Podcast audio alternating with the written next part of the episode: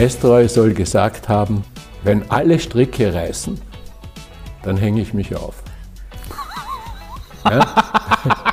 Ich habe sicher auch Fehler gemacht als Vater, aber rückblickend denke ich mir, das Wichtigste wäre gewesen, den Kindern Selbstvertrauen zu geben, dass sie ihre Fähigkeiten richtig einschätzen können. Jungen Leuten empfehle ich, macht das aber dann richtig, was euch interessiert. Und relativ unabhängig davon, was der Arbeitsmarkt gerade sagt.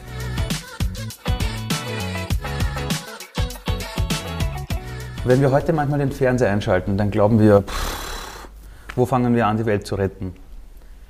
Wie gewinnt man in so einer Welt wieder die Lebensfreude zurück im Alltag? Wie schafft man es da wieder, irgendwie für Situationen zu sorgen, wo man einfach sagt, hey, egal wie schlimm ist, den Humor dürfen wir nicht verlieren? Nicht immer leicht, das stimmt einmal. Ich beobachte es ja an mir selber. Manchmal sind es Kleinigkeiten. Also wenn ich in die Hofburg komme zum Beispiel, schlecht ausgeschlafen, verspannt vielleicht, was habe ich jetzt noch für Termine heute und so weiter. Aber mit dem Hund, mit der, mit der Jule, ja, die rast die Stiegen hinauf, dann den langen Gang auf dem roten Teppich hierher ins Maria-Theresien-Zimmer, wo wir jetzt gerade sitzen. Der hat so eine Freude dran, das merkt man einfach. Ja. Und wenn man einfach zuschaut, wie sie sich bewegt, mit welcher Energie sie sich bewegt, muss man einfach lächeln. Das, wenn der Tag so beginnt, ist schon einmal gut. Um am Thema Freude zu bleiben. Ich habe eine kleine Tochter, die ist jetzt gerade am Sonntag genau zwei Jahre alt geworden. Hm. Und als Vater macht man sich natürlich Gedanken über die Zukunft. Und wir leben in der, einer Welt mit dem besten Wohlstand aller Zeiten, mit den besten Technologien.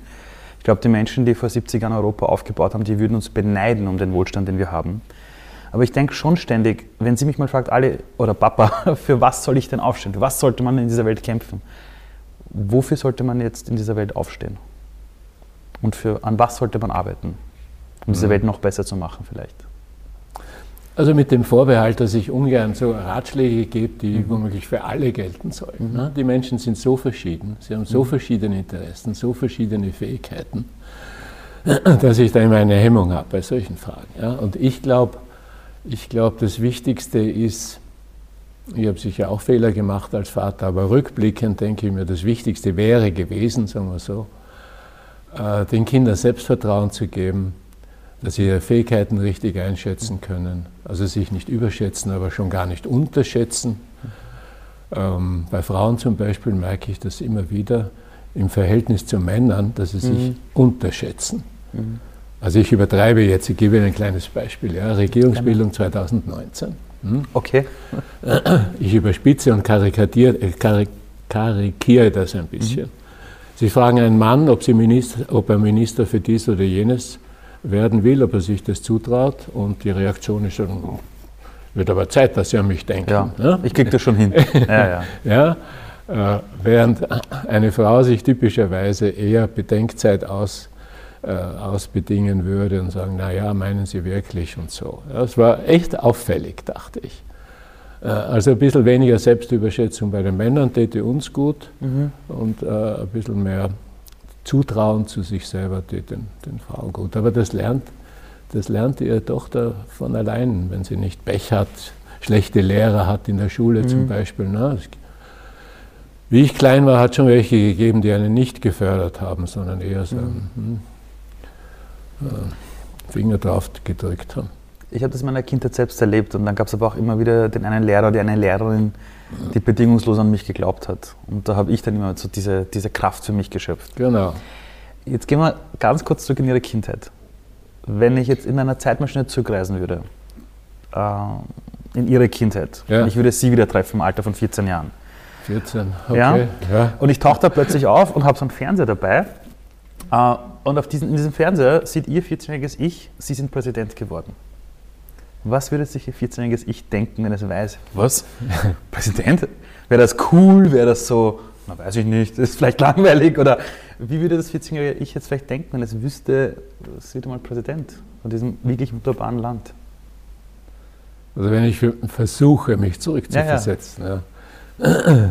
es wäre mir fremd, glaube ich. Ich wäre erstaunt. Wirklich. Es fängt schon damit an, dass ich mit 14 äh, estnischer Staatsbürger war. Also ich hatte gar nicht die österreichische Staatsbürgerschaft, die natürlich Voraussetzung ist, Präsident zu werden, Bundespräsident zu werden. Ja. Also, ähm, ich musste vorhin, ähm, wir mal die, die Bundespräsidenten von meinem geistigen Auge vorbeiziehen lassen. Ich bin gar nicht sicher, wer damals. Körner war, glaube ich, schon tot, Adolf Scherf könnte es gewesen sein. Wahrscheinlich war es ein Bild im Klassenzimmer oder irgendwo in der Schule, aber das hat mir jedenfalls damals nichts gesagt. Also, wie hätte ich dann reagiert auf diese Karriere? Mit großen Augen, also echt so. Ist das wahr? Das wäre vielleicht die Reaktion. Oder ist es eine, eine, eine Fake-Information?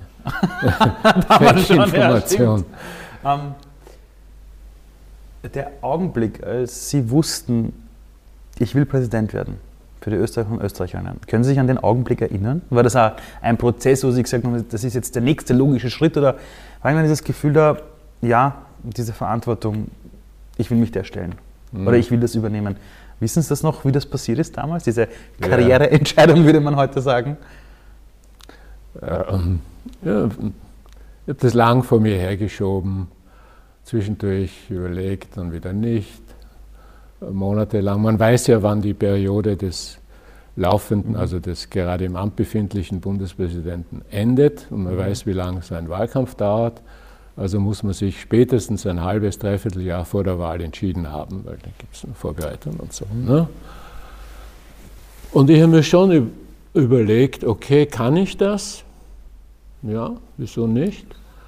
Ähm, habe ich eine Chance? Ja, vielleicht 30, 40 Prozent, nicht mehr als das, wenn überhaupt. Aber wer weiß, wie wird die Konkurrenz sein, wer tritt noch ein, mhm. an? äh, zur Wahl. Das war ja nicht äh, so klar neun Monate vorher. Mhm. Aber zum Schluss war, glaube ich, ausschlaggebend, ich will mir nicht am Wahltag sagen müssen, aber probieren hättest du es schon können. Also die versäumte Gelegenheit, mhm. unter all diesen Uns Unsicherheiten, ja, mhm. realistisch eingeschätzt ein Außenseiter wie ich, mhm. Es hat noch nie einen Außenseiter dieser Art als Bundespräsident gegeben. Ja, es war immer rot oder schwarz oder unterstützt, jedenfalls maßgeblich von rot oder schwarz. Aber trotzdem, die Chance ist größer als null. Und ich will mir nicht sagen, im Nachhinein, probieren hättest du es aber können. Also dieses Risiko, das musste jetzt eingehen. Hätten Sie damals gewusst, dass Sie Präsident werden und dann kommt diese große Pandemie zum Beispiel, hm. Hätten Sie es trotzdem gemacht? Ja, aber das Gute ist, dass Zukunft grundsätzlich unsicher ist. Ja. Natürlich habe ich daran nicht gedacht. Mhm. Da hat niemand daran gedacht, mhm. dass sowas äh, in diesem Ausmaß, mit, mit, dieser Gewalt geradezu möglich ist. Nein, natürlich ich, habe ich nicht daran gedacht, aber ähm, also hätte Ihnen niemand gesagt, das wird eine der großen Herausforderungen? Natürlich nicht. Das sind Entscheidungen unter Unsicherheit. Entweder lassen Sie sich auf das Risiko ein mhm. oder eben nicht. Mhm. Ähm, Im Zweifel würde ich in solchen Situationen empfehlen, das Risiko einzugehen. Mhm. Weil wer weiß, vielleicht hat man etwas Glück. Mhm. Wie schaffen Sie sich, sich selber zu motivieren und auch Ihr Team? Also wenn man sich aktuell ja die Situation ansieht, global, ich glaube, dass es sehr kräftezerrend einfach ist und dass man sich jedes Mal denkt, ah, da haben wir jetzt ein bisschen eine Hoffnung, ah, dann kommt wieder eine Art Rückschlag, vielleicht jetzt gesellschaftlich gesehen. Wie schafft man es, sich wirklich selbst zu motivieren in dieser Position, aber eben auch die Leute, die einen umgeben? Wie geht das? Mhm. Ich würde es nämlich gerne wissen, selber als Unternehmer für mich selbst. Ja. ja, ja. Ja, man hat schon seine Tiefs, klar. Oder man schaut den Terminkalender an und denkt sich, na bitte, ja. Also zack, zack, zack, zack und ganz unterschiedliche Besprechungstermine. Mhm. Jetzt rede ich mit Ihnen, dann kommt vielleicht ein Minister, eine Ministerin mhm. oder sonst irgendetwas und du musst jedes Mal volle Konzentration haben, so wie ich hoffe jetzt mhm. mit Ihnen. Ja, ja. Ähm, für mich kann ich nur sagen, äh, es ist wichtig, zwischendurch sozusagen einen Sidestep zu machen, aus einer anderen Perspektive hinzuschauen mhm. und womöglich etwas etwas Interessantes, Amüsantes dran zu finden. Das ist also eine paradoxe Intervention. Und wenn dann meine, meine Kolleginnen und Kollegen im Team, wenn wir dann zu dritt, zu fünf, zu siebt sitzen, äh, lachen, ähm, dann finde ich, war es schon, war's schon ein, wenn Sie so wollen, ein Erfolg. Also ich mache es ja nicht deswegen, sondern wenn man halbwegs gut drauf ist, fällt einem spontan was ein. Mhm. In der Regel auf gut österreichisch etwas Paradoxes, was aber einen anderen Blickwinkel plötzlich eröffnet. Also ich gebe Ihnen ein kleines Beispiel, mhm. Bitte. Äh, österreichisch, ja. Nestreu. Ja. Ich weiß nicht, in welchem seiner Stücke das vorkommt, keine Ahnung. Aber Nestreu soll gesagt haben, soll einem seiner, seiner Figuren den Spruch in den Mund gelegt haben, wenn alle Stricke reißen, dann hänge ich mich auf. Ja? Du musst einen Moment nachdenken, ja, so ganz kurz so, wieso das ein Unsinn okay. ist eigentlich oder etwas Paradoxes. Das, ist, ja. das finde ich, aber das fällt nur einem Österreicher ein. Und so leicht niemand äh, rundherum sozusagen. Ich habe sehr viel mit jungen Menschen zu tun. Und ich habe noch nie ein Kind erlebt, das keine Potenziale hat, sondern eben die lernen dann vielleicht in der Schule irgendwann, genau. du bist nicht gut genug oder solche Sachen oder in einem anderen Umfeld, außer sie haben jetzt beherzte Lehrer oder Lernen oder auch ein tolles Umfeld. Aber was ich sehr oft höre, ist, dass junge Menschen irgendwas machen wollen aus ihrem Leben. Die sehen auf Social Media, es gibt so viele Möglichkeiten. Du kannst dir einen, einen eigenen kleinen Laptop besorgen und damit eine Firma gründen zum Beispiel. Aus Ihrer Sicht, was ist das Hauptthema, wo Sie sagen, wenn man Potenziale hat, wenn man was wirklich verändern will in dieser Welt, dann sollte man den Augenmerk dort drauflegen. Gibt es irgendein großes Thema, wo man sagt, das wäre das Thema, wo man wirklich sagt, hey, da kann ich was verändern? Ich finde, die, die sozusagen Begnadeten haben ein Riesentalent. Zum Beispiel Pianist zu werden mhm. oder Violine oder Schlagzeug. Mhm. Ja? Die meisten, oder vermute ich mal, den meisten geht so wie mir, du hast verschiedene Interessen. Mhm. Ähm, wenn ich daran zurückdenke, wie die Entscheidung anstand, was soll ich denn studieren nach der Matura? Mhm. Ja, ja, schlussendlich bin ich bei Volkswirtschaft, also Ökonomie gelandet. Aber ich hätte ehrlich gesagt genauso Literaturwissenschaft oder Psychologie äh, oder sowas ähnliches studieren können. Nicht eher Technik, weil ich mich dafür für unbegabt halte, nicht Naturwissenschaften, weil ich in der Schule dafür wenig Interesse gezeigt habe. Also verschiedenes nicht. Jungen Leuten empfehle ich, macht das aber dann richtig, was euch interessiert. Und relativ unabhängig davon, was der Arbeitsmarkt gerade sagt. Mhm. Wer weiß, wie der in fünf oder in zehn Jahren ausschaut. Und wer weiß auch, ob ihr dabei bleibt, ein Leben lang, es kommt eh selten genug vor. Aber wenn, wenn ein, sozusagen das Interesse zu fokussieren und das ernst nehmen, dann kann man eh feststellen nach einem Jahr oder zwei, eigentlich, na, war eine, eine begründete, aber trotzdem eine mhm. Fehlentscheidung. Ja? Diesem Risiko muss man sich immer aussetzen. Aber nicht, ich kann mich erinnern, muss gewesen sein in der siebten, achten Klasse äh, des Gymnasiums, da gab es eine Art Berufsberatung. Ich weiß nicht, wer das organisiert hat. Und die haben so einen Test gemacht und verschiedene kleine Übungen und so.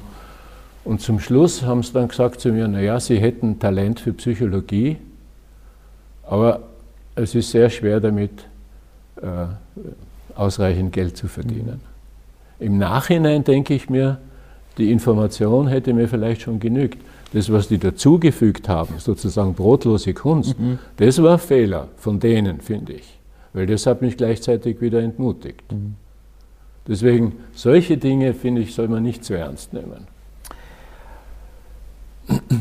Ich habe ganz viel zu tun mit den verschiedensten Generationen. Und wir mhm. erleben in der Gesellschaft immer mehr, dass auch in Unternehmen immer mehr Generationen zusammenkommen.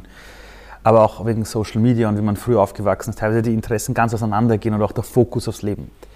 Wenn Sie jetzt eine ganz kurze Botschaft hätten, die, wo Sie sagen, das wäre gut, wenn alle Generationen mhm. einmal kurz drüber nachdenken. Welche Botschaft wäre das? Oder welcher Gedanke wäre das? Ganz kurz auf den Punkt gebracht. Aufeinander schauen, nicht in einer eigenen Blase stecken bleiben, ein bisschen zu versuchen hinauszuschauen. Und der andere kann auch einmal recht haben, der oder die andere. Ja? Also darf ich Ihnen ein Beispiel geben? Gerne. Jetzt gerade in der Pandemie. Ne?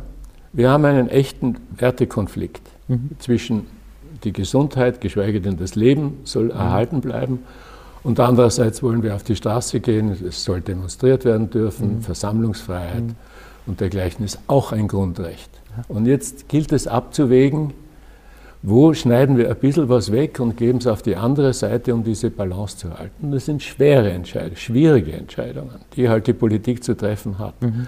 Es schließt nicht aus, dass Tausende von Leuten mit der politischen Entscheidung jetzt nicht einverstanden sind, sondern die Gewichtung ein bisschen anders gemacht hätten. Mhm. Ja, ist okay. An die Regeln müssen wir uns trotzdem halten. Ich meine nur, was ist schon ganz sicher im Leben? Ja? Früher hat man geglaubt, die Bibel oder der Koran oder was weiß ich. Ja? ja ähm,